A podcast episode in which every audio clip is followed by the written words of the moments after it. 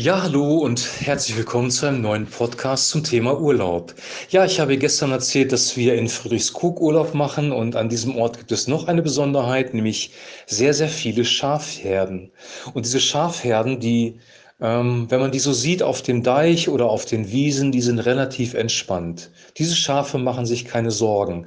Warum machen sich diese Schafen keine Sorgen? Weil diese Schafe von dem guten Hirten, ich gehe mal davon aus, dass das gute Hirten sind, die sich um die Schafe kümmern, ähm, auf diesen Deich oder auf diese Wiese geführt worden sind. Und da ist saftiges Gras und da gibt es auch Tränkstellen, wo diese Schafe Wasser zu sich nehmen können. Das heißt, diese Schafe sind wunderbar versorgt.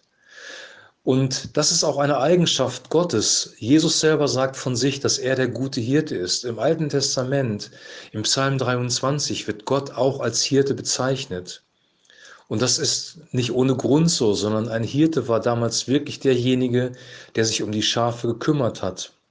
Und es gab vielleicht keine Deiche, es gab auch keine saftigen Wiesen. Der Hirte musste manchmal durch die Wüste gehen. Wir lesen das ja auch in Psalm 23. Auch wenn ich wanderte durchs finstere Todestal, fürchte ich kein Unglück. Der Hirte ist mit den Schafen unterwegs gewesen und hat mit ihnen übernachtet, hat sie bewacht und die Charakteristika eines Hirten sind, dass er den Schafen Folgendes zur Verfügung stellt, nämlich erstmal Schutz und Bewahrung.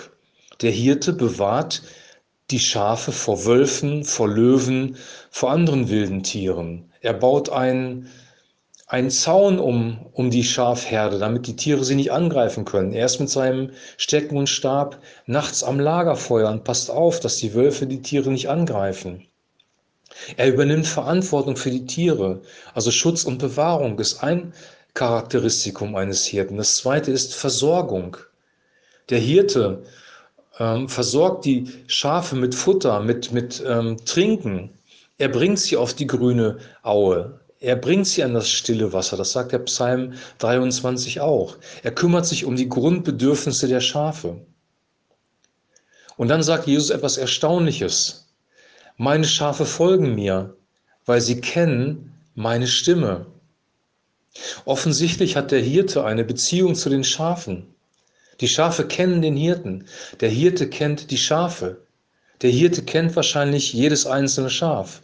Er weiß, welches Schaf in der Lage ist, schnell zu laufen. Er weiß, welches Schaf Mühe hat, sich fortzubewegen. Und er passt das Tempo dementsprechend an. Und wenn ein Schaf sich verirrt haben sollte, und irgendwo in der Wüste stecken geblieben ist oder von der Herde sich entfernt hat, dann macht sich der Hirte auf die Suche. Er lässt die 99 in der Wüste und sucht das eine verlorene Schaf.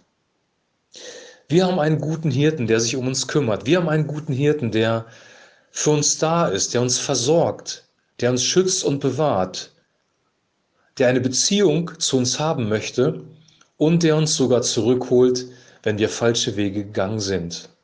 Und dafür können wir von Herzen dankbar sein. Ich wünsche dir, dass du den guten Hirten erkennst, denjenigen, der in deinem Leben wirklich für Versorgung, für Schutz und Bewahrung und für Beziehung sorgt. Und dass du eine Beziehung mit ihm aufbaust, damit er auch über dich sagen kann, mein Schaf hört meine Stimme und folgt mir nach. Amen.